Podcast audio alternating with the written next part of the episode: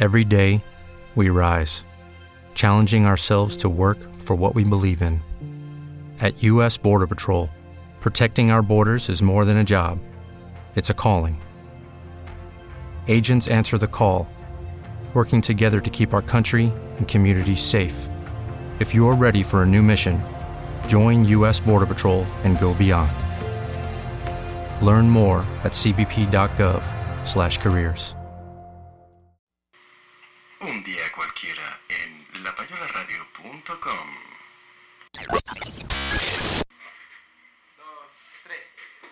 Si quieres conocer los efectos del fenildimetilpirazolón metilamina...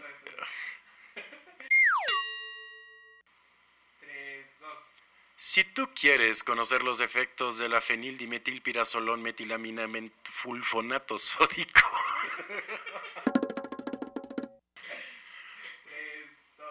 Si tú quieres conocer a qué sabe el fenildimetilpirazolón metilamina mentful...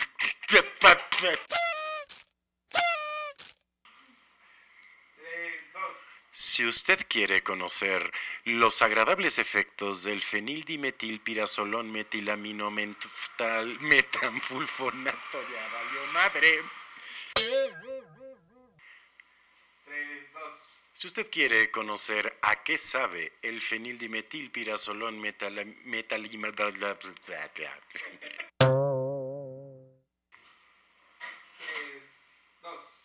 Si usted gusta conocer los agradables efectos de la fenildimetilpirazolón metilamino menta, metanfulfonato, va de nuevo.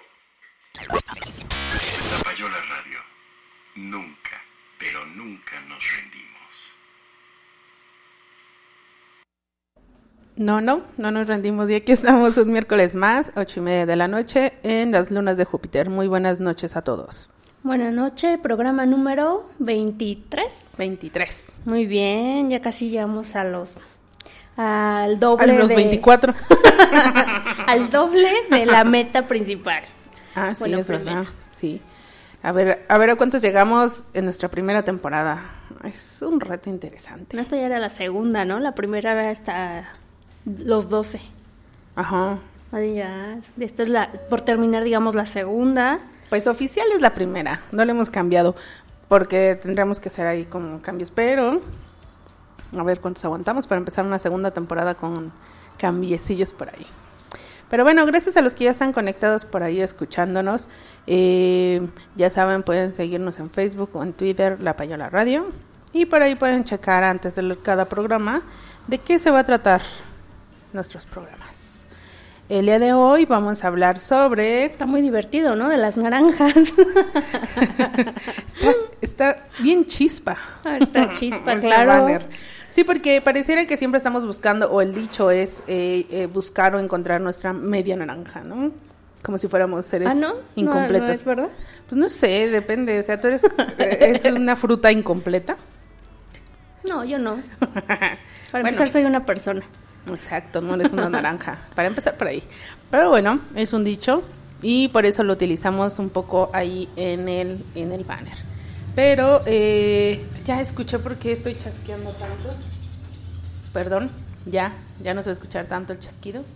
Ya, este, vamos a estar hablando sobre las relaciones de pareja y el amor llena o vacía. ¿Qué será? Se supone que el amor es lindo, todo bello. Mentira. Oye, Bueno, es de to- hay de todo, ¿no? El amor te da todo, felicidad y tristeza. ¿sí?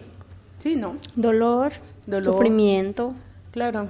Es que si fuera como plano todo el sentimiento y no hubiera emoción más, sería como aburrido, ¿no? Pero pareciera que el amor es un estado, ¿no? Ah. Entonces, y que lo buscamos, como llegar a ese estado de plenitud y felicidad, Estar enamorado, lo ¿no? máximo. Ay, Dios. Hoy voy a estar de cursi, ni modo. Ay, creo que es- eso es lo que me temía. Ahorita que estábamos ya revisando como los últimos ajustes, dije, nah, por favor, o sea, creo que vas a estar un poco cursi, pero bueno, aquí estamos del otro lado para espantar los corazones en el Ay, aire. tanatos. Ay, qué horror. Cálmate, Eros. Y bueno, entonces vamos a escuchar una canción para empezar a aclimatarnos aquí al tema. Y ya saben, esperamos su participación en el chatcito que está en el reproductor en Spreaker. O también en redes sociales nos pueden escribir en Facebook o en Twitter. Vamos a estar ahí como al pendiente. Eh, ¿Cómo? Twitter. Depende cómo quieras, dónde quieras No, que se lea. decía que vamos a estar por ahí como al pendiente. Bueno, el pendiente también. Es que otra vez me metí a otra página de Facebook que no era. O sea, hoy sí estoy como equivocándome un poco en eso. Pero bueno, ya estamos por ahí. Vamos a escuchar una canción de las que seleccionamos hoy de Arctic Monkeys. Sí. Vamos a escuchar. ¿Cuál quieres? No alcanzo a ver el nombre completo de esa canción. a ver, vamos a, a- a hacer gala de nuestro inglés, que es súper buenísimo. Y se llama Don't Sit Down, Cause I Moved Your Chair. Eh, Vamos a escucharla y regresamos.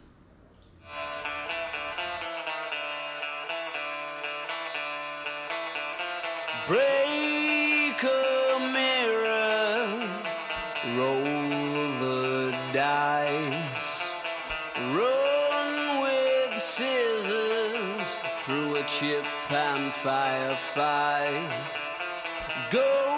Into business with a grizzly bear. But just don't sit down, cause I've moved your chair.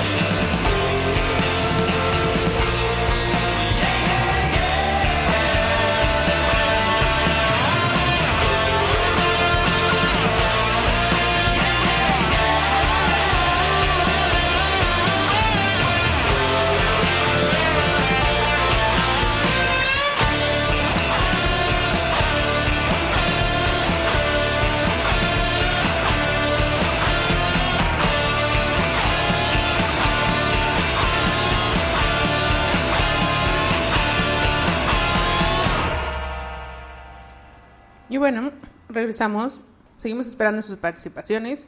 ¿Qué les pasa?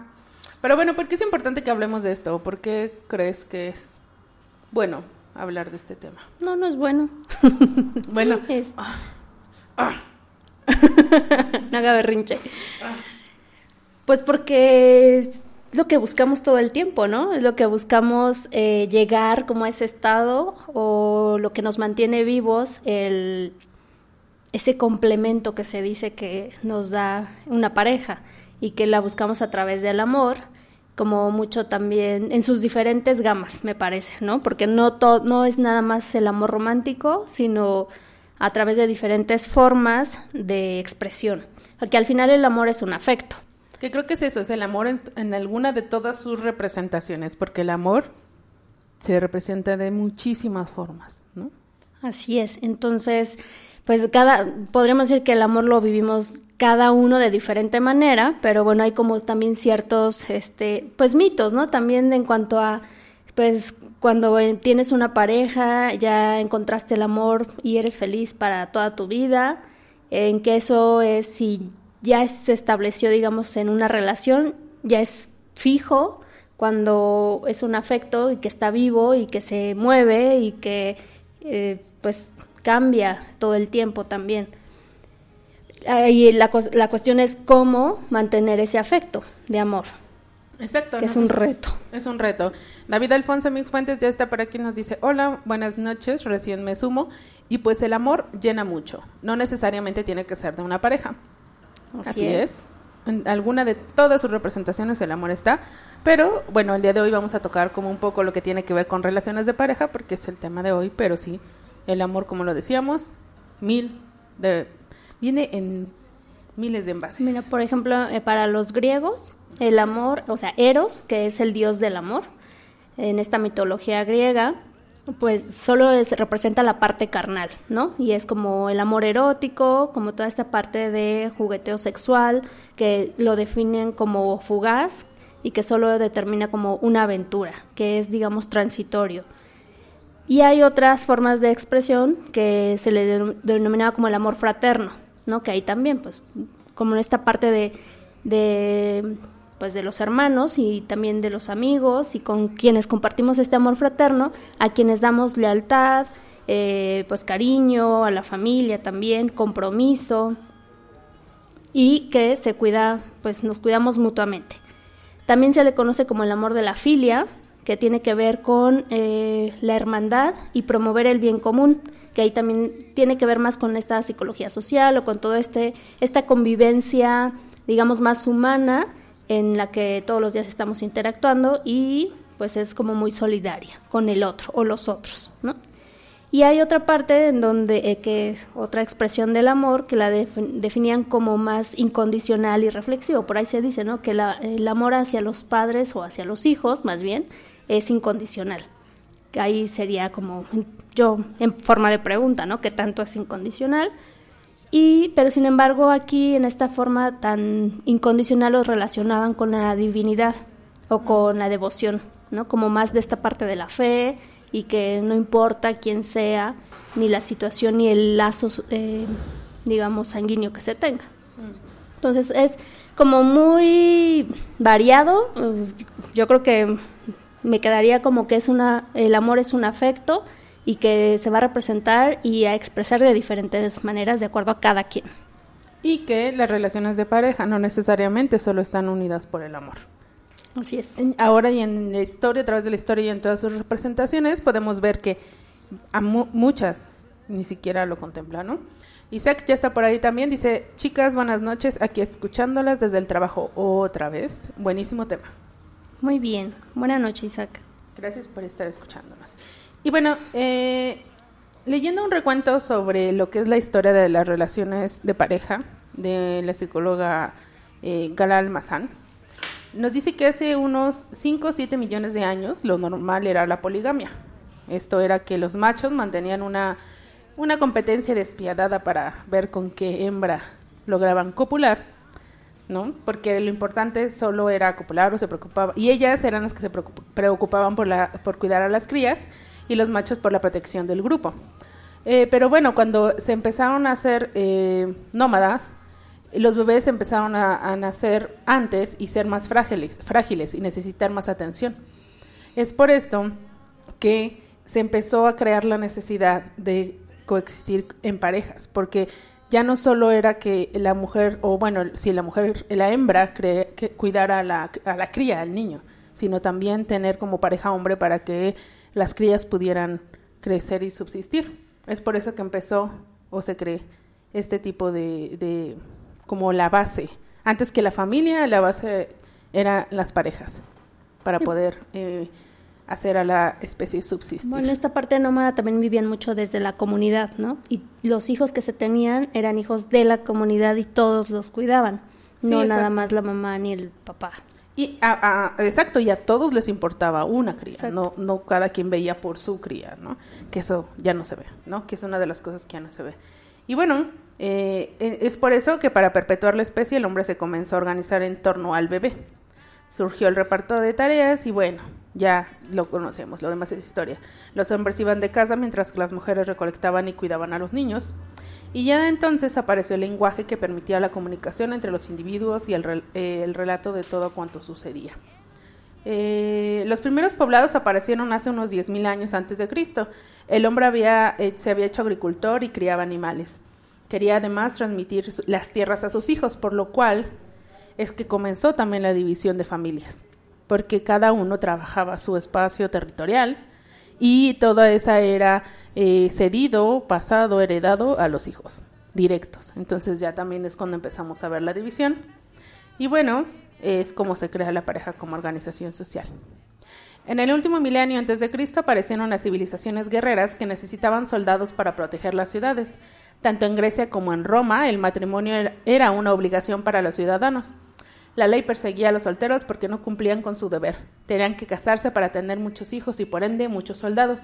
Esto equivaldría a lo que era el servicio militar. O sea, tenían que cumplir con una cuota. Ah, eh, Que eso era como parte de la historia. Ahora les dicen ya no tengan hijos en algunos lugares y en otros tengan. Eh, el matrimonio era un contrato familiar. Empezó a, a convertirse en eso. A efectuar entre dos familias. Incluso en muchas ocasiones, en cuanto, nacía, en cuanto nacían los niños, ya estaban, eh, ya sabían con quién los iban a casar. Ya estaban cedidos. El matrimonio griego era como una empresa y tenía que cerrar un buen trato entre las familias. La mujer tenía la obligación de ser fiel a su marido, mientras que en el caso del hombre incluso tenía un pequeño harén en casa a su disposición. Esto en diferentes clases, dependiendo qué clase social tuvieran, porque no, no todos tenían esta, estas facilidades, ¿verdad? La mujer tenía la obligación, ah, de hecho, la, ex- la sexualidad en sí se trataba sencillamente de un uso del cuerpo y los griegos lo hacían sin ningún complejo, practicándose de todas las formas heterosexuales y homosexuales. Y ya para la Edad Media, como en otros temas lo hemos platicado, llega la iglesia cristiana a meter orden en este desorden que había de, de las parejas, ¿no? Toma el poder y empezó a imponer su ley dentro de las relaciones de pareja. Por primera vez en la historia, el hombre tenía que casarse para toda la vida. Y este vínculo no se podía romper, ya que todo estaba bajo la atenta mirada de Dios. Incluso, como no podían volverse a casar, lo que llegaba a suceder es que o, o la mataban o lo mataban para poderse volver a casar, ¿no? La iglesia eh, también impuso la fidelidad a los esposos, por lo que el adulterio era un delito tanto para hombres como para mujeres. En definitiva, amor y matrimonio no estaban necesariamente relacionados, incluso cuando en la época de los trovadores el amor empezó a idealizarse. Este sentimiento no se relacionaba con el marido o la esposa, no necesariamente, ¿no? Eh, había eh, una obra de, de amor de Andrés de Capelán, eh, de una serie de, de 31 reglas sobre este, este tema, y entre ellas que el matrimonio no era una excusa para no amar. No tenía que ver por fuerza el amor. A finales de los años 60 se produce eh, una revolución en Occidente, o eso parecía, ¿no? Eh, se protestó contra el orden establecido bajo todas sus formas. De repente empezó a tambalear un modelo que se había venido manteniendo desde hace, miles, de años. Era un momento clave en el que se pasó de la noción de familia a la de pareja. El ideal de la pareja se convirtió en el de dos individuos que querían ser felices y desarrollarse juntos, sobre todo sexualmente. Entonces el placer empezó a no ser pecado y se defendía la libertad en todos sus sentidos. Las prácticas sexuales prevenía- eh, previamente perseguidas, perdón, prohibidas, reprobadas y calificadas de perversas se convirtieron en prácticas lícitas. Constituyó una auténtica revolución que fue posible también en parte gracias a la comercialización de la píldora anticonceptiva. O sea, ahí se fueron machando muchos avances que ayudaron a este tipo de revolución de pensamiento, ¿no? Eh, al mismo tiempo, el marido fue perdiendo autoridad histórica que tenía sobre la mujer, no la suficiente. La mujer podía trabajar sin la autorización del marido. A partir de este momento, eh, una pareja la constituían un hombre y una mujer a partes iguales. También apareció la posibilidad de divorciarse. Que en la Iglesia Católica se supone que todavía no. De hecho, se supone que si muere el cónyuge, todavía tienes que pedir como un permiso especial para volverte a casar. O sea, son, es como estándares diferentes dependiendo de qué civilización. en qué comunidad o en qué religión o en qué ámbito te desarrolles. Pero están como las relaciones están como muy enmarcadas dependiendo de la cultura en la que estés. Pero históricamente, así más o menos es como lo que se cree que fue como la evolución de la pareja, cómo se fue enmarcando. No en una, sino en varias posibilidades. Sí, que ahí ya no estamos hablando de amor. O No sea, como este término de amor se fue desplegando como en otros términos y más de organización social, ya no tanto como de esta cuestión afectiva del ser humano. Porque creo que en la actualidad todavía una pareja no necesariamente está unida por el amor. Ajá, o sea, se le fue dando como esta connotación y ya se desvirtuó lo que era el amor, se le fue dando como otro sentido social, digamos, esta parte del matrimonio, de la reproducción, de la monogamia, de... Más, más que desvirtuarse lo que era el amor es la posibilidad de otras relaciones, no necesariamente por fuerza con el amor. ¿No? Pero existían antes. Por eso, pero como la clasificación, o sea, no, no por fuerza el amor se representa, está en todos los tipos de relaciones. No sé. No, yo he sabido de matrimonios por Hay afectos. económica. Ah, sí, sí, sea, contrato y claro. eso ya es otra cosa. Pero son tipos de sí, relaciones. claro, y el matrimonio es realmente eso, ¿no? Es un contrato. Claro. Dice por ahí Alex Pepe, hola chicas, acá ya escuchando, saludos. Saludos, Alex. Y bueno, o sea, también aquí yo creo que el, el amor como tomado como desde este afecto, y si hablamos que el afecto tiene como estos representantes positivos y estos representantes, digamos, como más este, desde tánatos, pues entonces se va ahí como entretejiendo una historia en donde hay cuestiones eh, de ligazón de del deseo, de, de vida, pero otras tantas como de estandarizaciones, de reglas, de condiciones. Ahí también, por ejemplo, ¿qué tanto el amor de pareja o la elección de pareja tiene que ver con una condición o con una elección? ¿Qué tanto también el amor así a una pareja, estamos hablando de este sentimiento de propiedad? que también es como todo un tema, ¿no? O sea, la, la, propiedad vivida en una pareja. Digo, el matrimonio, de hecho, con la eh, anterior, digamos, como establecimiento de la ley, el, pasas a ser de del apellido de tu esposo, ¿no? Si eres, pasabas a ser propiedad de. Ajá, o sea, entonces se fue como la, el sentido de propiedad tenía que ver con el amor. Y pues ahí ya estamos hablando de otro tema. Y sin embargo, y a la fecha, todavía es como está mi pareja o mi esposa o... Sí, tan solo cuando presentas a es mi novio, te presento a mi esposo, a mí. Y no el nombre de la persona, ¿no? Ajá, exacto. Entonces ahí como, que, que, va esta el título. cuestión- Exacto. Y el sentido de propiedad. Mío, Ajá. de mí. Entonces, si presentas a alguien como propio, entonces ya no estás presentando a alguien, sino a ti mismo, ¿no? No sé. Eh, eh, y bueno, en relación a la pregunta, ¿el amor llena o vacía? ¿Por qué? Porque se supone que cuando estás enamorado o estás como con amor, es- vives como ampliado, este, como que todo es bonito y todo es color de rosa y, y digamos, además de como toda esta cuestión fisiológica, activa como todas estas a nivel cognitivo, te hace crecer y todo lo demás, ¿no? Como de esta parte más de expresión como ser humano. Pero la pregunta sería, ¿necesitamos estar enamorados o tener amor de pareja como para crecer o para desarrollarnos como persona?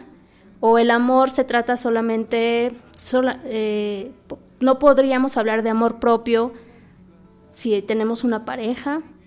O sea, es como muy complejo esta parte de vivir el amor hacia un otro y pareciera que cuando tienes el amor hacia un otro, entonces ya no tienes amor propio. O sea, por ahí también si te relacionas con alguien, que lo hemos dicho, cedes cierta parte de ti.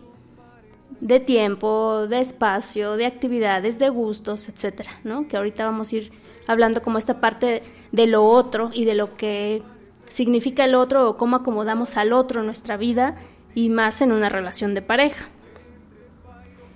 También ahí amamos lo que, o sea, qué nos gusta del otro, que se parece a nosotros, porque esa es otra cuestión, ¿no? Formas un vínculo de pareja si el otro se parece a ti, si tiene los mismos gustos que tú, si comparten las mismas actividades, si el tiempo y demás. ¿Qué pasa si el otro es diferente? No hay una relación de pareja o, o hay un rechazo, ¿no? Muchas veces también a lo diferente se le rechaza. Y ahí entonces no podría, o sea, ¿qué pasa con el amor ahí? El- es un tema así como súper controversial me parece y que lo podemos definir desde diferentes puntos, pero aquí, ¿cómo nos asumimos frente al amor? ¿Como seres completos o incompletos? Al amor y en relación a una pareja, ¿no? Hablando en cuestión del tema, porque el, este, lo del banner, ¿no? O sea, las medias naranjas, realmente somos medias naranjas y buscamos nuestra otra mitad o eh, entendemos que por ejemplo el banner es como una es algo irónico no es una mofa de pues que así vi- vivimos el amor o que somos seres que nos definimos como incompletos y que siempre estamos buscando llegar a ese punto de completud como en algún momento nos sentimos cuando éramos como bebés, ¿no? Y que teníamos el mundo, éramos ahora sí que majestuosos y el mundo, este, donde mamá y era nuestro todo y donde existía una totalidad, que ese es otro punto. Realmente llegamos a este estado de totalidad y llegamos a conocer a la persona en su totalidad, ¿o qué pasa?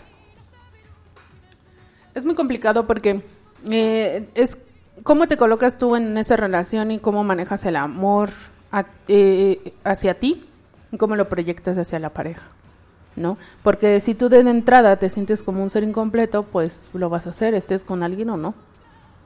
No. Es como, Pero o si estás con alguien se supone que ya estás completo. No, ¿por qué? Ah, socialmente, así. Ah, socialmente, Todas las, sí. eh, pues, conflictos y depresiones que vemos en la sociedad, ¿no? Claro. O las mujeres o hombres que no tienen una relación de pareja sufren. Ah, bueno, y te definen, ¿no? O sea, si tú no tienes una pareja, tienes, o sea, te definen de alguna manera.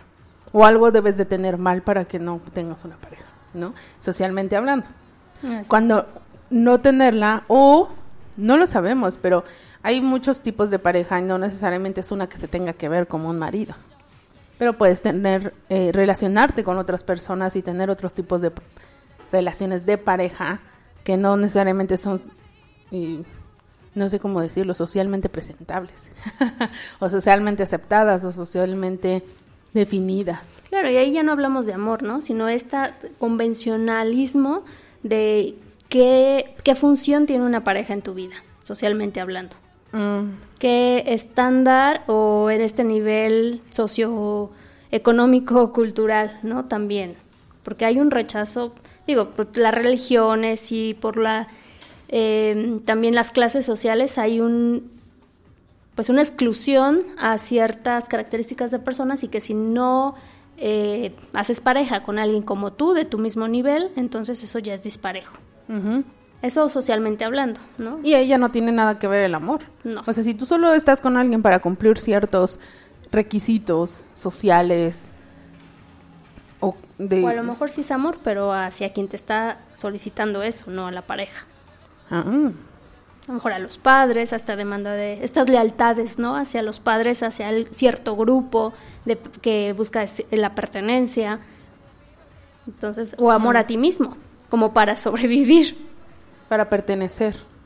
o No, ser. O ser. Ah, de lo que ya habíamos hablado. Pero sí, bueno, ya anda por ahí Ángela Velázquez. Hola, hola. Ahora hablamos de parejas, demonios, no llegue al porno. Mm. muy bien, tú muy bien. Tú muy bien. Cuenta estar completo cuando estoy con una pizza. Yo digo que eso es realmente amor. Claro. Tú puedes ser pareja de lo que quieras. Bueno, no. No, no es cierto. No me tomes la palabra. No estoy diciendo. Olvida lo que dije. Bueno, el amor se expresa a todas las a cosas, a situaciones, actividades, a personas, ¿no? O sea, Sí. por ahí ta- también se dice como que hay el amor a todo, es como este amor pues fraterno. Sí, exacto. Es que te digo, es como muchas presentaciones, representaciones del amor que no necesariamente son solo de pareja, ¿no? Pero convencionalmente así nos manejamos. Pero bueno, vamos a escuchar otra canción. Vamos, hay como que hay de todo. De chile mole y de pozole. Pero bueno, vamos a escuchar una canción de Silvio Rodríguez. Ah, todavía no. De Silvio Rodríguez. Y regresamos.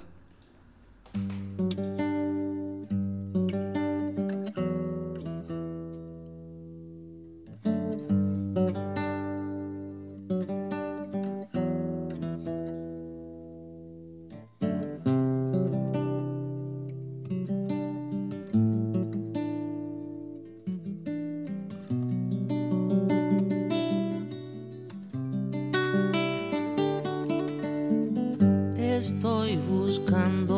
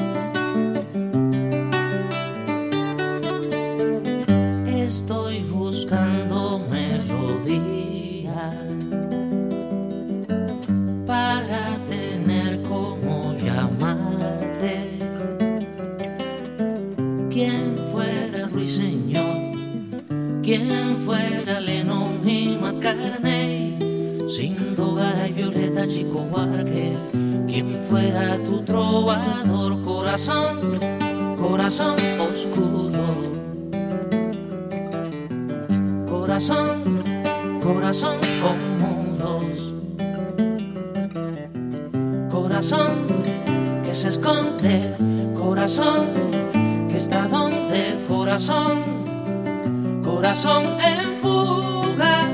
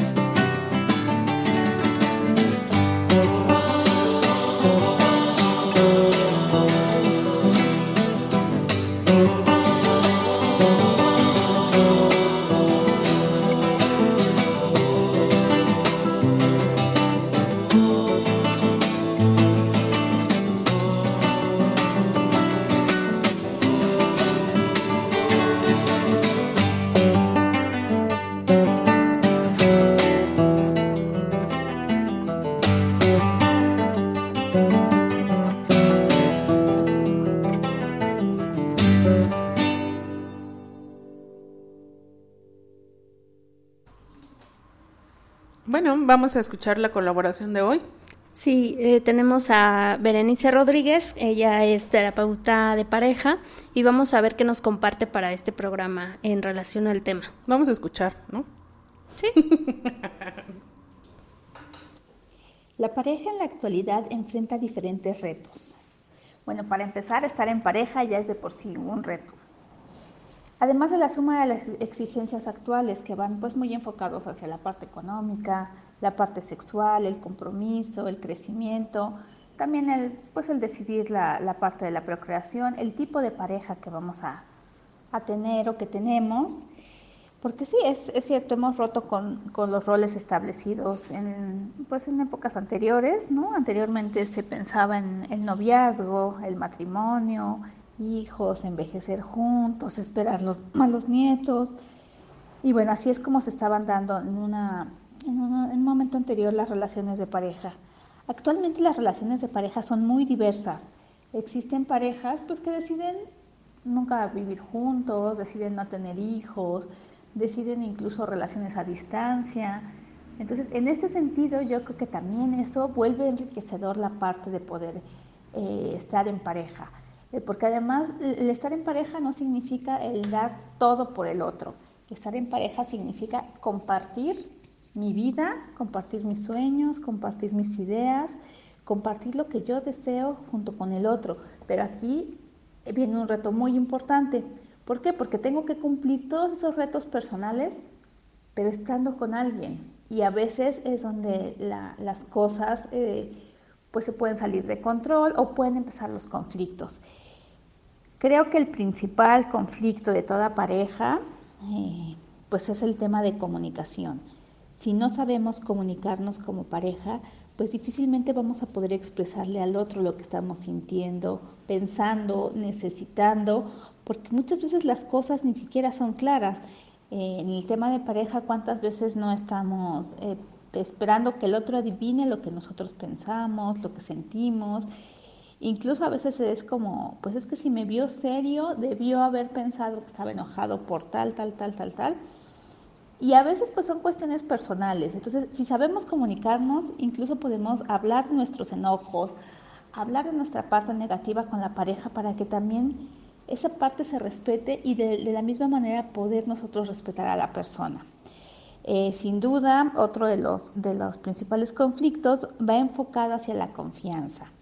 Obviamente, para yo tener una comunicación fluida, una comunicación donde yo sepa reconocer mis propias necesidades y las del otro, pues debo de, de aprender a confiar.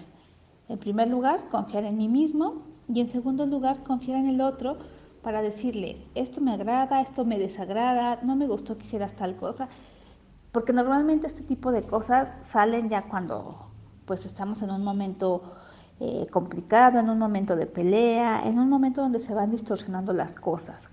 Entonces yo creo que si aprendemos a confiar y a comunicarnos, vamos a estar de gana en el tema de pareja. Y esto porque, bueno, finalmente la pareja es un compañero de vida, no es nuestra vida entera. Porque las personas seguimos en nuestra búsqueda individual, tenemos nuevos, este, nuestros retos, nuestros propios sueños, nuestros propios planes que, que podemos compartir. Y eso ha sido como, yo creo que actualmente uno de los, de los principales, eh, incluso problemas en, en cuanto a la pareja que llega a la consulta psicológica el no saber agarrar el rumbo de la relación, en, en, donde uno quiere tener hijos y el otro no, en donde uno quiere casarse y el otro no, es un, una constante lucha y muchas veces estamos con ideas muy falsas porque no nos dimos el tiempo de conocer o de preguntar al otro qué es lo que quería y dejamos que las cosas sucedan sin, sin poderlas hablar. Y esto pues sin duda va a traer ciertos problemas, ¿no? Parejas que tienen ya dos, tres años y recién están empezando a hablar de compromiso, porque además también vivimos en una época donde pareciera que hablar del compromiso es algo aterrador. Entonces, pues dejamos pasar las cosas y cuando realmente ya queremos el compromiso, pues pareciera que las cosas están distorsionadas. Entonces, aprendamos a comunicarnos en pareja. Pero yo creo que el reto principal para cada uno, pues empieza en saber qué queremos, cómo lo queremos, por qué lo queremos, poderlo tener claro en nuestra mente para posteriormente poderlo clarificar con la pareja y saber si somos compatibles y saber si llegamos a acuerdos o incluso pues, si ya tenemos una relación que pues, no está funcionando, poder dejarla. ¿Por qué? Porque nos estamos reconociendo y tenemos nuestra integridad y no le dejamos restos a la otra persona de cosas que ni siquiera entendemos que nos pasan. Pues bueno, por ahí va mi comentario. Espero que los que están en pareja se animen a, a tomar terapia de pareja. Es un reto impresionante. De verdad aprendes muchísimo de ti mismo a, a través del otro. Y bueno, pues les mando un saludo, chicas, y pues que estén muy bien. Un abrazo. Un abrazo, muchas gracias. Eh, Gracias, Bere. Muy, muy interesante y que me deja pensando mucho este tema de cómo nos relacionamos con la pareja, ¿no?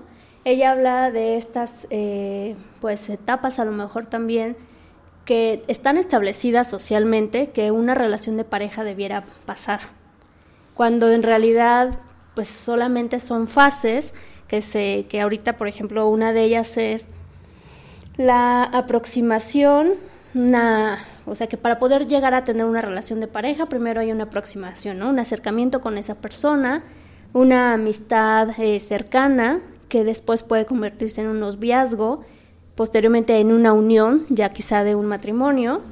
Eh, la, de ahí la presencia de hijos, la separación de los hijos en, pues en, el- en la familia y, en esta, y con esta pareja, con estos papás, y luego la disolución, del vínculo, ¿no? Son fases que, que, que socialmente, digamos, o que teorías de psicología manejan que son las que debiera pasar una pareja. Sin embargo, pues creo que este es el conflicto, que el, este debiera ser y debiéramos pasar por estas fases, es como se llega a una relación eh, fortalecida de pareja, pues me parece como, híjole, súper que así sea, ¿no? O sea, ¿cuántas parejas conocemos que son felices y no necesariamente pasaron por estas etapas? Algo que dice Bere, ¿no? O sea, a lo mejor ahorita, en la- actualmente, las parejas están decidiendo vivir de otras formas u otros formatos, pero sí con la expresión de pues de vida y de su cariño y de su amor, ¿no? Y no necesariamente tienen que pasar por el establecimiento de un matrimonio, de los hijos, etcétera. También me deja pensando mucho que cuando llegamos a una pareja, si lo alineamos como estas eh, etapas que quedan establecidas eh, ya desde un- una manera más individual, mira, Nadia, por ejemplo, se supone que en los primeros años de vida nosotros establecemos una confianza y que una a lo mejor falla de esa etapa es un nivel de desconfianza con el cual el ser humano crece, ¿no? Hay como esta parte eh, propositiva y estas fallas en las etapas en las que vivimos como seres humanos. ¿Cuánto eh, nos relacionamos desde el nivel de confianza o desconfianza de nosotros mismos y al otro, ¿no? O sea, cu- cuando llegamos a una relación de pareja, ¿qué tanto nivel de confianza o desconfianza? ¿Qué tanto nivel de seguridad, de autonomía o de eh, vergüenza y duda? Porque esto se establece en los primeros cinco años de vida. Pero ¿cuántas personas no realmente somos autónomas y más bien vivimos una situación de vergüenza o duda en cuanto a múltiples situaciones de vida, hasta el de la propia existencia, y aún así nos vinculamos con una pareja? ¿Cuántas personas realmente tenemos iniciativa y en su contrario culpa? Y que esta, si no solucionamos como esta crisis que vivimos en los primeros años de vida de, culpa, eh, que así se, o sea, lo está estableciendo como esta teoría, o sea, desde ahí ya se van creando como una serie de conflictos o de formatos de relaciones de pareja. Otra etapa es la, la, la inferioridad, bueno, esa sería la crisis, o la industriosidad. ¿Cuántas personas somos, eh, tenemos ya este nivel de laboriosidad o de ser como muy proactivos, digámoslo así, con un sentimiento de inferioridad? Y así nos relacionamos con una pareja. O de identidad o de difusión de la identidad. donde no tenemos claro quiénes somos, qué queremos, a dónde vamos. Entonces, en estas etapas, digamos, o en estos momentos que nos constituyeron y del- con los cuales fuimos creciendo, en, sus, en su formato, digamos, esta parte positiva, pero también en su crisis, ¿cuántas personas realmente solucionamos nuestras crisis de nuestros primeros años de vida? La verdad es como igual y nadie, ¿no? Por- Pero y de ahí se crean parejas. Y las, eh, el vínculo que se establece con esa otra persona es definido o, es, o la forma en que no nos relacionamos con esa otra persona, pues está inmerso o está definido gracias a estas, eh, digamos, fortalezas o debilidades del ser humano. Ahora deja tú la forma en que te relacionas con él, la- o sea, el por qué elegiste esa pareja. Está influenciado en todos los broncas que traes o no traes, en las fortalezas o en las debilidades que traes. Y muchas veces sirven para, en algunos casos quizás sirva para solucionarlo o quizás sirva para fortalecer esas debilidades. Exacto, ¿No? de compensación, ¿no? Exacto. Entonces pareciera que nos relacionamos con alguien para compensar mi falla o mi falta que todos tenemos, ¿no? Para seguir en falta o para tratar de cubrirla, ¿no? Cualquiera de las dos. Ahora, tú dices, ¿por qué nos relacionamos con alguien? Hay una teoría que también nos habla de cinco formas, digamos, eh, de elección de amor o de objeto de, o de este vínculo que establecemos con alguien más, ¿no? Eh, nos relacionamos o amo o amo a alguien más porque es tan semejante a mí que me refleja quién soy yo. Entonces, amo eso que se parece a mí o que me define a mí, ¿no? No a la otra persona, sino lo que yo. A mí mismo. Ajá. Ese es como un amor muy narcisista, ¿no? Donde solo yo. Amo a esa persona porque me refleja lo que fui. Mm, Melancolía. Ok. Eh, y bueno, eh, desde ahí se establece un vínculo. O amo a esa persona porque es lo que quiero ser. Mm, Porque esa persona es como el ideal al cual yo quiero llegar. Y me vinculo y pues ahí estoy, ¿no? Amo a esa persona porque mm, me da esta parte de, se llama como de esta madre nutricia, como de esta parte que nutre, que alimenta, que reconforta, ¿no? Que me- esto me hizo pensar mucho en que dicen que el amor entra por el estómago, El estómago. o sea, porque te nutre, ¿no? Mm. O amo a esa pareja porque me refleja este padre protector, que me da seguridad, que me da eh, Confianza. confianza y que me permite este desenvolvimiento en la vida. ¿no? Entonces, ¿qué tanto? Esto es eh, una elección de, de pareja desde una manera como muy del narcisismo, muy desde lo que yo necesito y muchas de las veces ni siquiera es como este amor al otro, sino es desde mí, de mis carencias, desde mi y no de mis fortalezas. Entonces de ahí imagínate como todo el entramado que se hace y que existen parejas que funcionan desde esa o desde esas debilidades o desde este a lo mejor lucha también, ¿no? De entre sí por buscar la compensación a través del otro. O- Buscar, eh, que es donde eh, es como tomarse como si fueras incompleto y te buscas complementar, ¿no?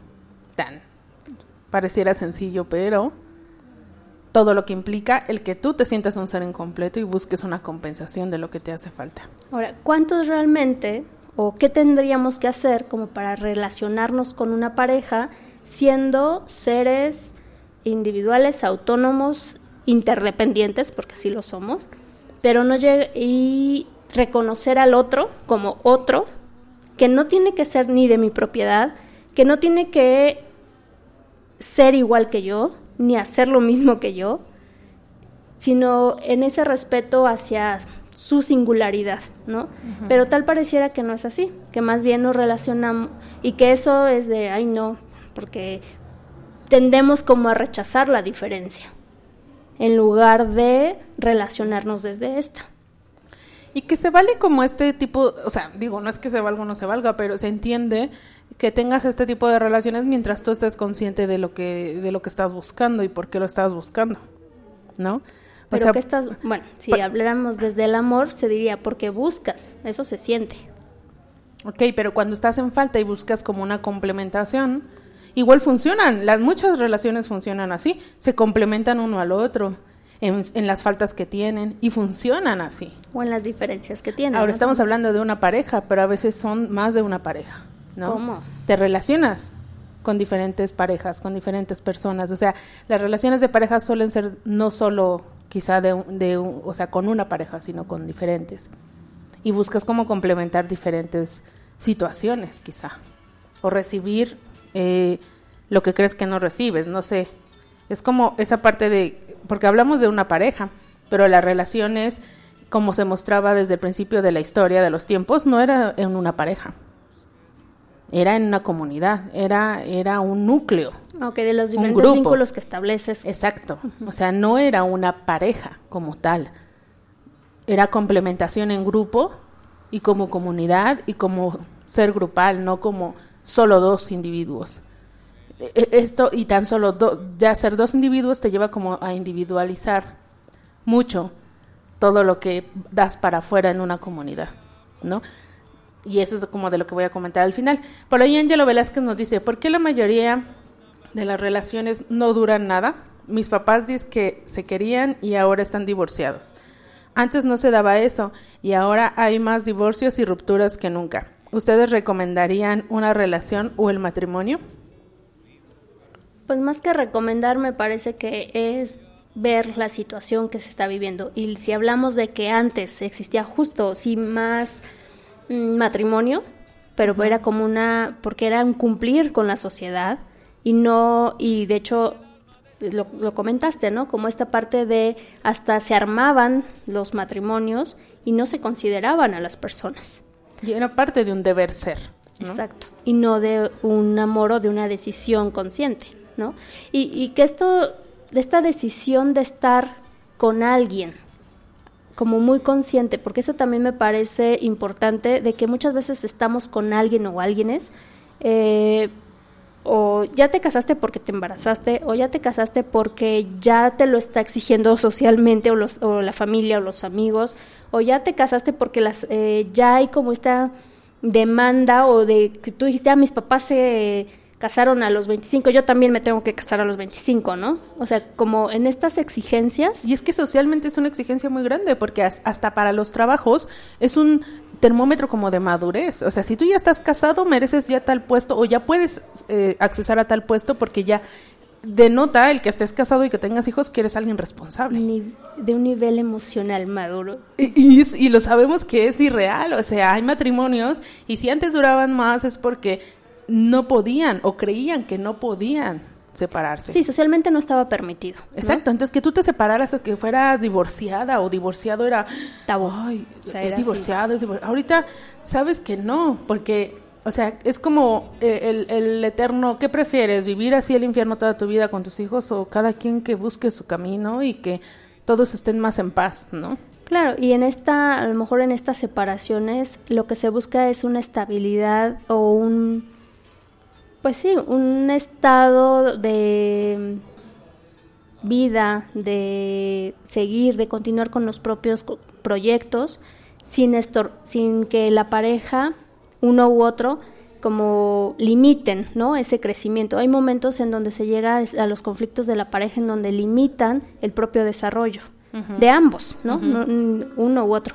Y que a veces estas separaciones son más, mm, digámoslo así, entre comillas, sanas, porque van a facilitar que cada uno esté más contento, emocionalmente trabaje más con lo que requiere eh, trabajar como para estar bien y, y pues compartir con los hijos, ¿no? También, muchas veces también dan pues mayor estabilidad a los hijos también.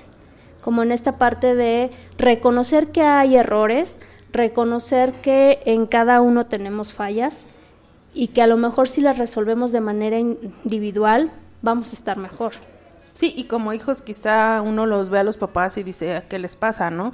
Pero también reconocer que más allá de ser papá y mamá son individuos y también tienen sus propios problemas en su cabeza y también tienen derecho a resolverlo, ¿no? Y al final a veces, se lo digo, lo digo yo, no, no es que sea experta en el tema, como siempre lo digo, pero al final quizá no nos afecta tanto como creemos. ¿No? O sea, sí y no, porque al final el, el- lo que ellos hagan, yo, yo lo digo de mi experiencia, o sea, yo veía antes a mis papás pelearse y decía, o sea, de- de- ya de grande dije, ¿por qué me ofendía tanto? O sea, ese pleito era entre ellos, no era yo, no tenía que ver conmigo, yo no hice nada y yo estoy aquí para los dos, ¿no? Y, ellos, estaban para ti. y ellos estaban para mí, por su lado, pero estaban para mí. No, en esta forma, eh, o sea, es que se yo como muy utilitario, ¿no? O sea, estaban para Ah. Con- ti como ah, papás. Como papás, claro. Pero sí, yo antes hacía como mucho entrepado de, ¿pero por qué? No, o con mi papá me enojaba mucho porque se pelea, porque se peleaba con mi mamá. Cuando se peleaban los dos, ¿no? No era que mi papá se peleara solo con ella, ¿no? O sea, los dos se peleaban y no tiene nada, muchas veces no tiene nada que ver con nosotros y ellos siguen siendo nuestros papás, fuera de que ellos como pareja quizá no funcionan, ¿no? Entonces es como eso, reconocer que las relaciones, o sea, tienen que ver solo entre esas dos personas, no más allá. Digo, a veces, y si, y si pasa algo, tienen que resolverse entre esas dos o tres personas, depende cuántos sean, ¿no? Pero esas relaciones, por ejemplo, tienen que resolverse ahí. Pero está como muy interesante porque eh, es como mucho todo lo que traemos como por lo convencional o por el deber ser o por la educación que traemos o por lo que creemos que debe ser. A mí, por ejemplo, mis compañeros de la prepa me decían, ya, es que tú ya sienta cabeza, ya cásate, ya ten hijos, ¿no? Y así, o sea, parecería, que, ¿qué? pareciera que el que no te cases, no tengas hijos, es, es falta de madurez. O por ahí dicen que es falta de miedo al compromiso. O, o falta de quererte hacer responsable más. Pero si soy responsable de mí mismo, ¿qué más tengo que demostrar? ¿O por qué tengo que demostrar a alguien? ¿O por qué tengo que demostrarle en base a esos actos que dicen que soy madura o que soy responsable o que soy... Sí, lamentablemente no tenemos, y hablo de aquí en México, ¿no? O sea, o, pues de lo que conozco de mí o de mí. O sea, somos personas que no nos educan, no tenemos una educación en donde nos enseñan o nos forman eh, en el reconocimiento de los afectos. Es ahí donde también te comentaba, como esta parte, pareciera que las relaciones de pareja se establecen desde lo social y no desde los afectos que como seres humanos tenemos y que parte de esos afectos son cuestiones también de, de faltas, de debilidades y de fortalezas también. Pero no nos relacionamos desde ahí, nos relacionamos desde el deber ser, desde el cumplir, desde las lealtades, desde es que si no voy a ser rechazado o no voy a pertenecer a tal grupo o no me van a dar el trabajo, ¿no? Etcétera. O sea, sí, como mucho, creo que todos de- debemos ir a análisis y trabajar porque cuando llegamos a una pareja realmente sí llegamos, somos seres que también tenemos falta, o sea, son, el amor de hecho nace como de esta falta, ¿no? Como ser humano. Amamos porque nos sabemos seres vulnerables y que tenemos una falta y que necesitamos del otro. Necesitamos en algún momento de nuestra madre, nuestros padres y, posteriormente de las demás relaciones que vamos formando. Pero o sea, si nos relacionáramos desde ahí, desde que somos seres en falta, de que el otro no me va a cubrir lo que yo quiero, sino más bien uno tiene que cubrírselo a sí mismo, desde reconocer que el otro también está, o sea, está en falta y que tiene eh, limitantes y que tiene, pues, áreas de oportunidad o detalles, ¿no? Errores. Pero también el enamoramiento nos engaña, ¿no? O sea, cuando en esta fase de que decimos para establecer una relación de pareja, primero nos enamoramos y donde el otro es como, wow, o sea, el ideal, es como no tiene defectos, es donde eso nos hace sentir el enamoramiento químicamente y a nivel de pensamiento, ¿no? Pero si estuviéramos conscientes que hay fallas y no, de, no llegar hasta el, el matrimonio o hasta que tengamos hijos para decir, chin, no es la persona que pensé que era. O, ah, esta persona tiene fallas. Pues todos lo tenemos. Pero tú decides si puedes vivir con ellas o no. Exacto. Y tienes todo el derecho. Pero generalmente no llegamos hacia el matrimonio. Llegamos como creyendo que es el príncipe azul. Y que es la princesa. por eso hay que tomarse su tiempo, ¿no? Porque, pero de todos modos se vale, en cualquier nivel de cualquier relación, en el punto en que tú digas, no quiero esto, creo que sí es más sano decir, Claro, el reconocimiento de qué estoy sintiendo, qué estoy pensando y qué estoy generando al otro como mi pareja y a la familia. Claro. Yo creo que ese nivel de conciencia, si está en una separación, es como muy valioso y muy oportuno para que cada uno trabaje esos puntos. Sí, entre ahora que estamos hablando como de los diferentes tipos de relaciones, eh, por ahí el psicólogo estadounidense Robert Sternberg creó una teoría en la que las características que dirigen una relación se reducen a tres. La intimidad, que es la conexión entre dos personas unidas por la confianza, amistad y el afecto de manera sincera e intensa. La pasión. Lo más importante es la conexión física entre sí y el deseo de que cada uno tiene de mantener relaciones sexuales con su pareja. El compromiso. Aparece cuando una pareja decide nunca separarse, a pesar de los altibajos que atraviesen durante su relación. Cada tipo de relación está determinada por las combinaciones de estos tres elementos, no necesariamente están los tres, ¿no?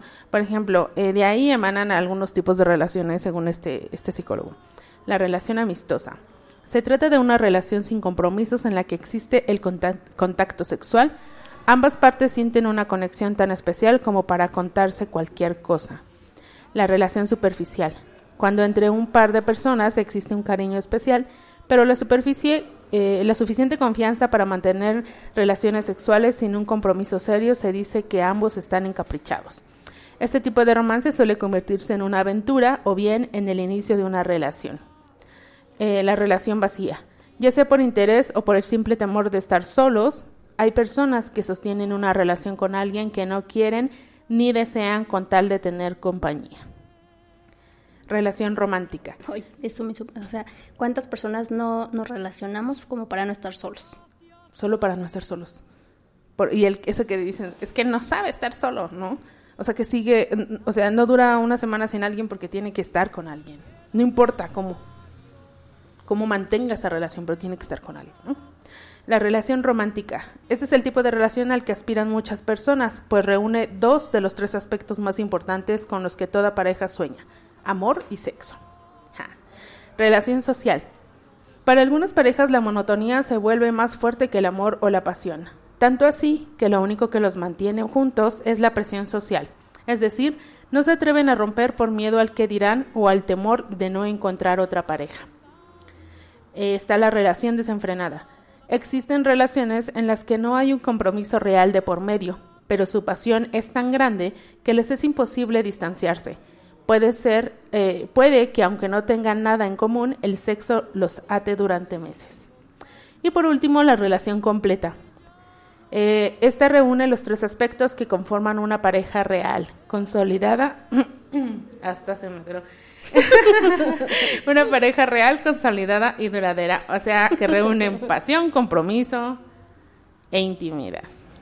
Estaría bueno, ¿no? Una relación de pareja en donde compartes como esta parte de la vida real, pero también compartes esta, estos impulsos sexuales o esta cuestión erótica y que también se va promoviendo como una ética, digamos, entre, ética, no moral, de la misma relación. Que me brinca, porque aunque diga completa y que parezca como lo perfecto o Ah, lo, sí, el no, de- no. lo mejor, no necesariamente va a cumplir con lo que yo necesito o con lo que yo quiero. Es muy diferente. Porque quizá yo solo necesito dos de esas tres o una, Bueno, pero lo estás viendo desde el lado de la necesidad. lo que quiero o necesito. Cualquiera de las dos son lo que Bueno, yo- o deseas. o deseas. Ajá. Bueno, en- me parece que yo pondría como lo que es en- se desea es como si la integridad de estos tres elementos. No, no quiero decir que sea perfecto, no, No, ni porque- que sea como lo que debe de estar bien. Exacto, porque es- por eso, lo- eso es lo que decía. No necesariamente, necesariamente quizá deban de estar las tres. Sí, Porque quizá eso no sea lo que yo desee. sí, nada más me, yo creo que otro punto desde este lado es hay relaciones en donde se sostienen sí, desde esta cuestión erótica o desde esta cuestión moral, pero no, pero siempre hay como, como algo que está cojeando, ¿no? O desde este cumplimiento al, al- la demanda social y que ahí pueden funcionar y que así han funcionado muchas parejas, ¿no? Como en el cumplimiento de alguno de estos tres, O nos sostenemos como desde la parte erótica o desde la moral o desde el cumplimiento social. En- me parece que si llegásemos a la integración de estas tres y una dinámica como que en movimiento del deseo, del compartir, del ser pareja y del amor al otro, como desde estos, desde esta integridad propia que se juega en una pareja, digo, a lo mejor ahí sería, lo estoy viendo como desde una manera muy, ¿qué? Es que seguimos como, tengo como, por mi última lectura tengo muy metido en la cabeza lo de una pareja como el individualismo, fuera del, de, o sea, no necesariamente tiene que ser así, porque así es la idea convencional de una pareja. Ah, sí, no tiene sus bemoles, ¿no? Y, y cada quien conformamos la pareja que queremos, O las parejas. o como podemos. Claro. O por ahí dicen para lo que nos alcanza. Por eso digo, las parejas o la pareja, Ajá. ¿no? Y em, también como en esta parte donde el otro, o sea, hab- hablando, regresando un poquito a lo que leías de el de que si debemos tomarnos el tiempo o no para conocer a la persona que no- con la cual nos vamos a relacionar. O sea, hay quienes se vinculan y hasta en matrimonio y que ni siquiera se conocieron. Entonces, ¿qué tanto ahí pues sería por supuesto que no está desde el deber, ¿no? Pero Es- es, es por eso- importante conocer a la otra persona o Depende qué necesites, qué desees o qué quieras, qué quieras recibir. O sea, ahora hay muchísimos tipos de relaciones, ¿no? Están de moda, por ejemplo, el sugar daddy, que ya seguramente los que están en internet saben qué es. Una chica joven que anda con una, un señor adulto muy grande, o las cougar, que es lo, lo al pero es revés. el padre protector. Pero a mí me da dinero y me da lo que yo quiero. Claro. No necesariamente hay amor, o hay un amor de un tipo muy extraño, ¿no? Sí, de, de este me ligo como a eso que me protege, ¿no? Exacto, pero lo, voy en busca de algo material también, la realidad, porque no ando con un viejito pobre, ¿estás de acuerdo? ¿Quién no, las- eh, por eso es su sugar daddy, ¿no? Porque te mantiene, te da tus gustos, te da dinero, te da esto el otro. Entonces es como, y se vale, cada quien decide qué necesita, qué quiere y qué, qué- qué- con qué se complementa, ¿no? Sí, y ahí también como viéndolo, o sea, hablar de pareja o hablar de relaciones mm, de noviazgo, de matrimonio o sociales, también qué tanto damos apertura a, a lo otro y qué tanto más bien nos relacionamos desde lo que ese otro nos proporciona o para lo cual nos funciona o lo que nos cubre o lo que creemos que él tiene pero que al- al- en el fondo no lo tiene, pero que nosotros creemos que lo tiene y que por eso nos relacionamos desde ahí. Entonces, sí me parece que, y más ahorita en este contexto posmoderno, en donde hablar como de tómate el tiempo para conocer a alguien, uta, o sea, ya es así como estás loca, ¿no? O sea, cuando puedo tenerlo de manera inmediata y si no es él, es otro. ¿Y, y cuántos no decimos después de una relación larga o de, ya, qué flojera volver a pasar por todo el principio? Mejor ya como estoy, ¿no? O mejor ya solo, ¿no? Porque dices, o sea, ya, ya, ya lo viviste tanto tiempo, lo manejaste tanto tiempo, o sabes que es de dedicarle cierto tiempo a una relación, que de- decides ya no hacerlo. Sí, y ahí tú decides qué tipo de relación quieres, ¿no? Si nada más, bueno, hay como todas sus este, expresiones, ¿no? Eh, si quieres solo un free o si quieres establecer o tener como esta relación con tu amigo que te va a cubrir la parte erótica o el establecimiento de una relación, digamos, como más completa, que incluye como otros elementos. Pero sí, yo creo que el contexto que ah, vivimos nos convoca como al, a la proximidad, a lo inmediato, a lo, este, al goce, por ahí un amigo dice la pura gozadera, ¿no? Que está rico, Se vale. ¿sí? Pues sí. qué quieres, ¿no? También hasta dónde. Y por supuesto que sí, que sí se disfruta, pero al final también es parte del goce. Como esa, esa cuestión que decíamos, que te hace vivir, pero que también te mortifica. Nadie me está haciendo caras. Ay, tú deja el goce, siempre quieres cortarlo. Ay, contigo de veras. Bueno, vamos a una canción para eh, ir cerrando, que ya se nos está acabando el tiempo. Vamos, vamos bastante rápido. Pero bueno, vamos a escuchar una canción. ¿De quién? ¿De quién? ¿De quién? ¿De quién? ¿De quién? Ay, no sé. Bueno, vamos a escuchar a Shakira. Sí, ya, Ya, ya, ya, tienes. ya la tengo ahí, pero no la quería poner, me estaba aguantando, pero vamos a ponerla. ¿Te gusta? ¿Para qué te haces? Sí me gusta esa canción, sí. Va. Va.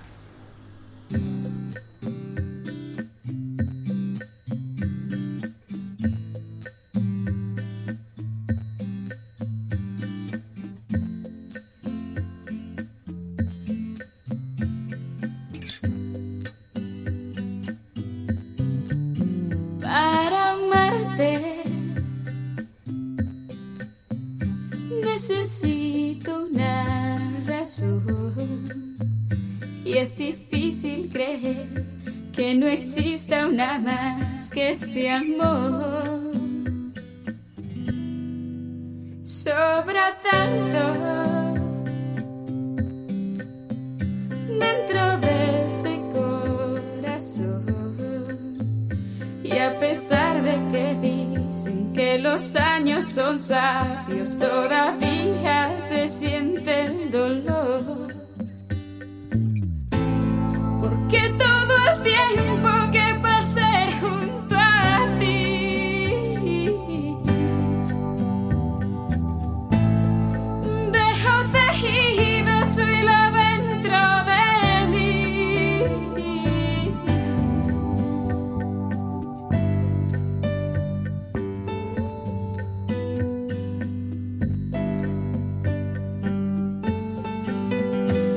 y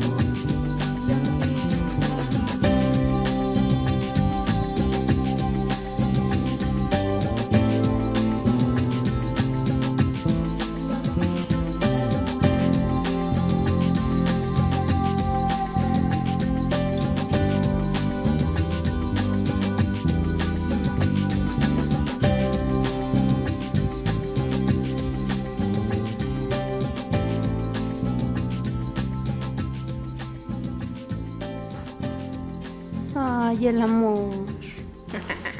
Mira, fíjate que es de sus canciones que me gustaban de antes, de los primeros dos discos. Eh, la verdad es que sí me gustaban sus dos discos, los primeros. Ya después, pues no tanto, la verdad. Pero bueno. Eh, sobre lo que he estado comentando a lo largo del programa, eh, de mi idea sobre eh, las relaciones de pareja ya como más individuales, que solo son de dos, y se dejó como la, la importancia de la comunidad y de del amor como a la generalidad, el amor como lo es, ya no solo a una persona ya- o a nosotros mismos.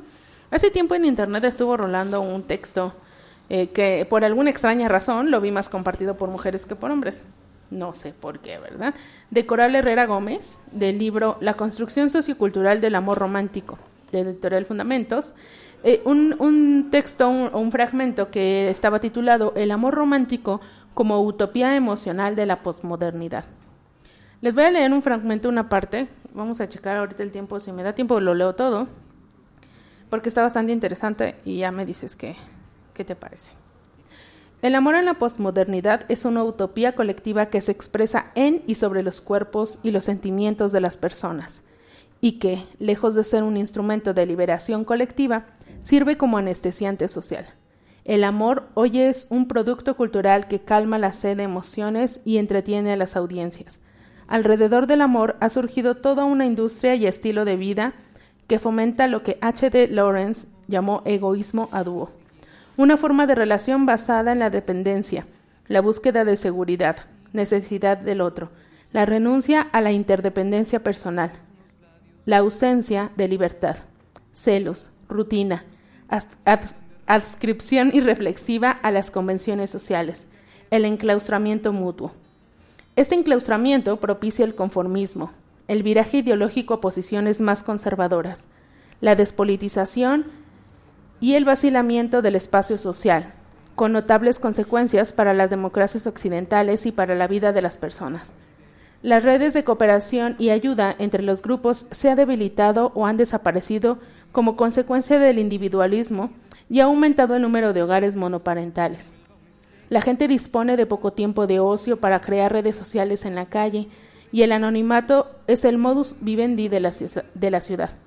Un caldo de cultivo, pues, ideal para las uniones de dos en dos, a ser posible monogámicas y heterosexuales. Las relaciones humanas están en general jerarquizadas y mediatizadas por el poder. En un mundo injusto y desigual como el nuestro, las personas se relacionan de un modo jerárquico e interesado, a excepción de los círculos íntimos de parentesco y amistad, en las que sí existe la ayuda mutua y la cooperación. En la era capitalista los humanos somos también mercancía, objetos de consumo y de ostentación, medios para ascender en la escala social. De este modo, nos atrevemos a afirmar que los modelos de relación erótica y amorosa de la cultura de masas son, superficiales, rápidos e intensos, como la vida en las grandes urbes. Es cada vez más común el enamoramiento fugaz y las personas más que lograr la fusión lo que hacen es chocar entre sí. Creemos, coincidiendo con Eric Fromm, que a pesar de que el anhelo de enamorarse es muy común, en realidad el amor es un fenómeno relativamente poco frecuente en nuestras sociedades actuales. La gente capaz de amar, en el sistema actual, constituye, por fuerza la excepción. El amor es inevitablemente un fenómeno mar- marginal en la sociedad actual. Y lo es porque el amor requiere grandes dosis de apertura de uno mismo, de entrega, generosidad, sinceridad, comunicación, honestidad, capacidad de altruismo, que chocan con la realidad de las relaciones entre los hombres y las mujeres posmodernas. Por eso creo que el amor, más que una realidad, es una, utopía emocional de un mundo hambriento de emociones fuertes e intensas. En la posmodernidad existe un deseo de permanecer entretenido continuamente. Probablemente la vida tediosa y mecanizada exacerba estas necesidades evasivas y escapistas. Esta utopía emocional individualizada surge además en lo que Lash denomina la era del narcisismo. En ella, las relaciones se basan en el egoísmo y el egocentrismo del individuo. Las relaciones superficiales que establecen a menudo las personas se basan en una idealización del otro que luego se diluye como un espejismo. En realidad, las personas a menudo no aman a la otra persona por como es, en toda su complejidad, con sus defectos y virtudes, sino más bien por cómo querría que fuese. El amor es así un fenómeno de idealización de la persona que conlleva una frustración. Cuanto mayores son, las expectativas, más grande es el desencanto. El amor romántico se adapta al individualismo porque no incluye a terceros, ni a grupos. Se contempla siempre en uniones de dos personas que se basan y se sobran para hacerse felices el uno al otro. Esto es bueno para que la democracia y el capitalismo se perpetúen, porque de algún modo se evitan movimientos sociales amorosos de carácter masivo que podrían desestabilizar el status quo. Por eso, en los medios de comunicación de masas, en la publicidad, en la ficción y en la información nunca se habla de un nosotros colectivo, sino de un tú y yo para siempre. El amor se canaliza hacia la individualidad porque, como bien sabe el poder, es una fuerza energética muy poderosa. Jesús y Gandhi expandieron la idea del amor como modo de relacionarse con la naturaleza, con las personas y las cosas, y tuvieron que sufrir las consecuencias de la represión que el poder ejerció sobre ellos. El amor constituye una realidad utópica porque choca con la realidad del día a día, normalmente monótona y rutinaria para la mayor parte de la humanidad. Las industrias culturales actuales ofrecen una cantidad inmensa de realidades paralelas en forma de narraciones a un público hambriento de emociones que demandan intensidad, sueños, distracción y entretenimiento. Las idealizaciones amorosas en forma de novela, obra de teatro, soap opera, reality show, concurso, canciones, etc., son un modo de evasión y una vía para trascender a la realidad porque se sitúa como por encima de ella, o más bien porque actúa de trasfondo distorsionado, enriqueciendo, transformando la realidad cotidiana. Necesitamos enamorarnos del mismo modo que necesitamos rezar, leer, bailar, navegar, ver una película o jugar durante horas, porque necesitamos trascender nuestro aquí y ahora. Y este proceso en ocasiones es adictivo. Fusionar nuestra realidad con una realidad de otra persona es un proceso fascinante, o en términos narrativos maravilloso, porque se unen dos biografías que hasta entonces habían vivido separadas. Y, es, y se desea que esa unión sitúe a los enamorados en una realidad idealizada, situada más allá de la realidad propiamente dicha y alejada de la contingencia. Ya llegaron por Titzel. ¿Qué les pasa? Total, este es un texto que les recomiendo que lo lean completo, así lo encuentran así de fácil con el título que les comenté, que es eh, El amor romántico como utopía emocional de la posmodernidad. Y yo lo, lo había leído hace tiempo y hay puntos que me parece con los que estoy de acuerdo, otros no tanto. Pero, por ejemplo, yo veía de, para ejemplo, de esta, estos textos, porque muchos lo tachan de rojillos, y sí pueden serlo, pero por ejemplo, los eh, personas o los, eh, los que se dedicaron como a liberar eh, pueblos o comunidades a través de la historia, ya sea de México o de otros países, eh, son personas que se sabe que no tenían una vida como tal de pareja, porque buscaban un bien común general, no solo el de su familia. No era como el de mi casa están bien, lo demás no me importa. Iban por un bien general. Yo me acuerdo mucho, por ejemplo, del Che Guevara cuando sale de Cuba a seguir liberando América del Sur. Eh, lo iba a intentar. Eh, se va y deja una carta para su familia y dice, no dejo nada a mi familia. Y no me avergüenza decirlo. Porque he liberado a un pueblo que les va a dar lo necesario para subsistir y lo necesario, lo que ellos necesitan.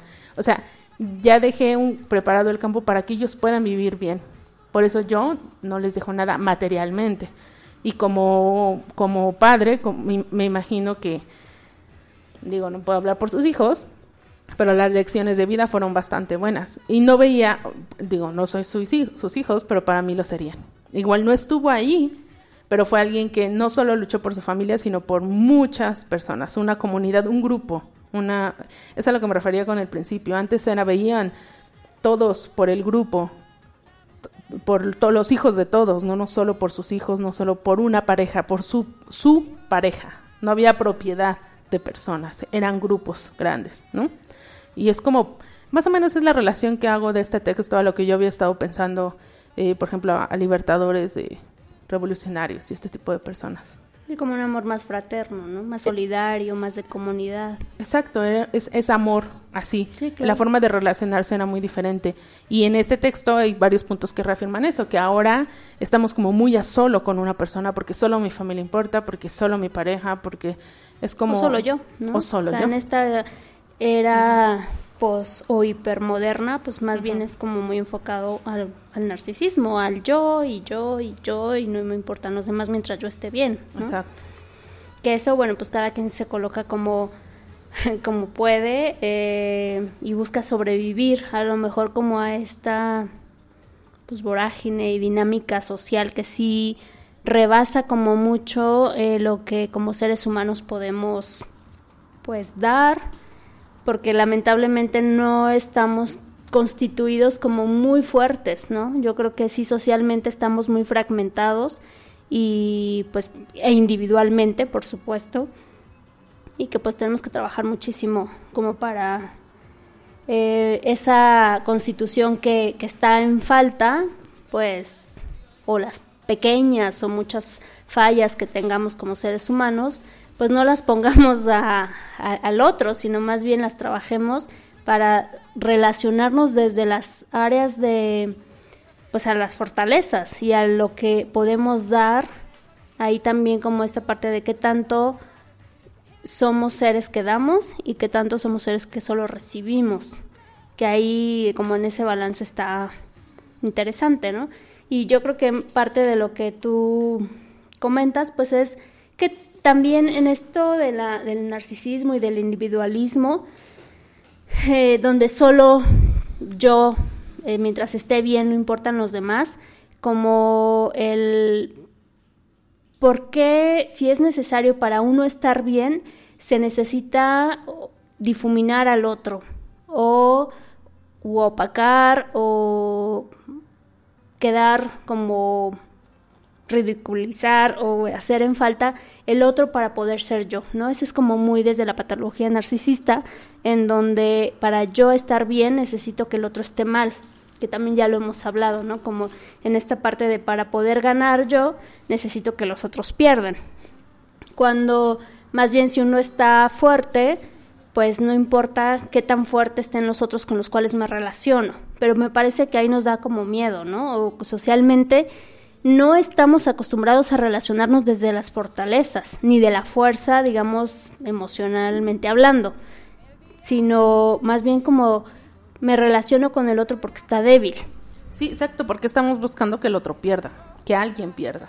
O, o para demostrar mi eh, fortaleza o mi poder, me vinculo con otras personas que están como en desventaja.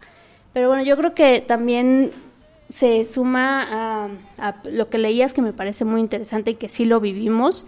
Eh, este, pues esta frase o este párrafo que es de un blog que en YouTube, bueno, más bien en un canal que se llama Verdad Mentira y que dice, solo podrás ser amado el día que puedas mostrarte débil sin que el otro lo aproveche para mostrar su fuerza. Si el otro muestra su debilidad, yo no invado, yo no le, invado ni me aprovecho de él. Resisto a ejercer al máximo mi poder, me retiro para que el otro sea. ¿Qué tan dispuestos estamos a permitir que el otro sea, que el otro crezca, que el otro sea reconocido y no yo, ¿no? Y qué tanto nos relacionamos desde nuestras debilidades y fortalezas y qué tanto queremos como relacionarnos o nos vinculamos con el otro desde sus debilidades o, desde sus fortalezas, ¿no? Yo creo que ahí, como en este juego, que en todas las relaciones se dice, ¿no? En todas las relaciones tiene que ver como esta cuestión del poder. ¿Quién domina más? O, y quién es el quién es el que domina y quién es el dominado.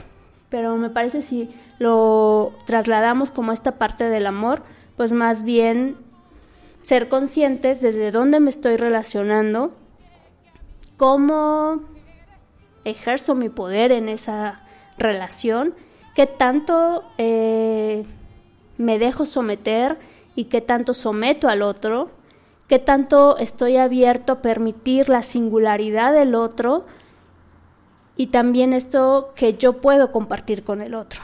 ¿Qué tanto cedo? Porque al final en una relación de pareja también cedes. Cedes de ti. ¿Hasta dónde? ¿No? Porque también llega el momento en donde sí cedes, pero hay, hay parejas en donde por ceder una, como en esta conjunción de pareja, se eclipsa. Y más bien ya solo es uno y no son dos, sino ya es un eclipse ahí y que y ahí pues ya el yo se perdió, ¿no? Ya nada más existe como el otro que opaca.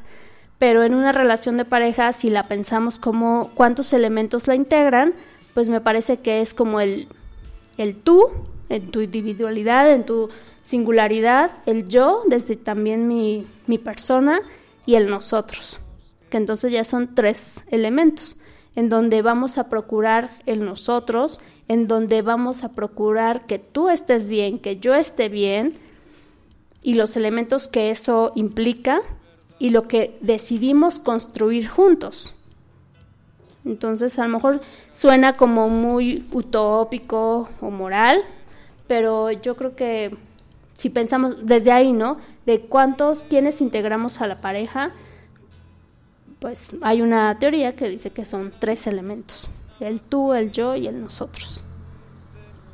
Muy a lo mejor idealista, porque habrá otras teorías que nos digan que una pareja, o sea, que en una relación pues eh, existen muchas más personas, ¿no? Si hablamos de estos ideales que traemos interiorizados de nuestros padres, que nos relacionamos desde lo que estamos constituidos y que desde ahí, como en ese cumplimiento, este, pues nos vinculamos. Sí, Desde es- estos miedos, desde estas eh, como hay de que ver- cómo, perdón, de cómo vivimos a los otros. ya. Sigue, sigue de ahí Cuchillito bloqueándome de de cuchillito de palo. palo. Sí, es, es, es como identificar qué son nuestras debilidades, nuestras fortalezas y saber desde dónde nos queremos relacionar, ¿no? Y si buscamos complemento, pues solo darnos por enterados de qué es lo que estamos haciendo, ser conscientes. En el mejor de los casos. Darnos por casos. enterados. Y bueno, ya cerrando, eh, ahora que eh, la pregunta era como, ¿por qué ahora hay menos matrimonios? No la que nos hicimos eh, también como a partir de este programa. Estaba pensando en, en lo que encontré sobre la historia de las relaciones y pues las relaciones van a cambiar, van a seguir cambiando y evolucionando porque ahora, por ejemplo, muchos decidimos no tener hijos, ¿no? Y si se estableció la pareja para mantener la especie en base a la crianza de los hijos, ¿cómo van a evolucionar ahora las formas de pareja cuando se decide no tener hijos? Ya no hay una necesidad de una pareja, o sea, necesidad, Entre comillas. entre comillas, física, que existan, que estén en el mismo lugar físico viviendo para cuidar una cría, ¿no? O sea, ya no va a existir esa necesidad, no existe, porque ya decides no, no, no tenerla. Entonces, No eh, te relacionas para eso. ¿no? exacto, no por te eso- relacionas con una pareja para eh, Procrear. Procrear. para mantener la especie. Entonces ya te, las, las, las parejas por eso ya son diferentes. Hay parejas que viven toda su vida separados y siguen siendo una pareja. De algún modo. A su muy extraño modo, pero lo siguen siendo, ¿no? Pero bueno, ya se nos acaba el tiempo. Damos gracias a los que nos estuvieron aquí compartiendo en el chat. Eh, David Alfonso Mix, Isaac, Alex Pepe y Angelo Velázquez. Gracias por estar aquí escuchándonos un miércoles más. Ya saben, nos esperamos el próximo miércoles a las ocho y media de la noche. Los lunes a las nueve de la noche con A Medios Chiles. Y Fotomenudencias, creo que por ahí está parado el pero Pueden encontrar los podcasts en la página y todos los programas en nuestra página de Spreaker, en la página web y también en iTunes. Nos pueden encontrar. Y como para cerrar, como si- cada miércoles cerramos, en esta parte de amor es movimiento, creo que tiene que ver también con que el amor no es un estado físico, ¿no? Fijo. Y sino es un estado en donde está en una dinámica constante que hay que estar como alimentando, hay que estar, eh, estar muy atentos a, a este, a este afecto que si decidimos mantenerlo en nuestros día, día a día, pues hay que procurarlo, ¿no? Y que, y que se mueva en la medida en lo para permanecer, ser constante y no fijarse ni perecer. Exacto. Entonces, amor es movimiento. Amor es movimiento. Nos escuchamos entonces el próximo miércoles. Gracias. Adiós. Qué terriblemente absurdo es estar vivo sin el alma de tu cuerpo, sin tu latido, sin tu latido.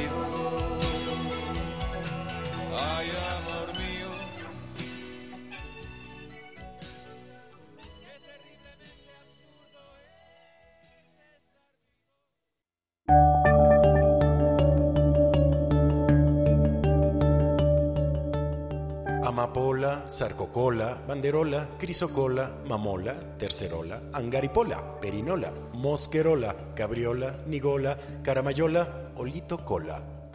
Todo cabe en La Payola, lapayolaradio.com.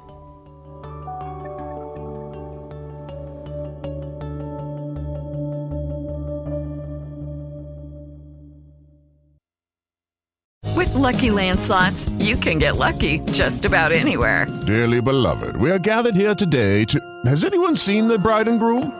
Sorry, sorry, we're here. We were getting lucky in the limo and we lost track of time. No, Lucky Land Casino, with cash prizes that add up quicker than a guest registry. In that case, I pronounce you lucky. Play for free at LuckyLandSlots.com. Daily bonuses are waiting. No purchase necessary. Void where prohibited by law. 18 plus. Terms and conditions apply. See website for details.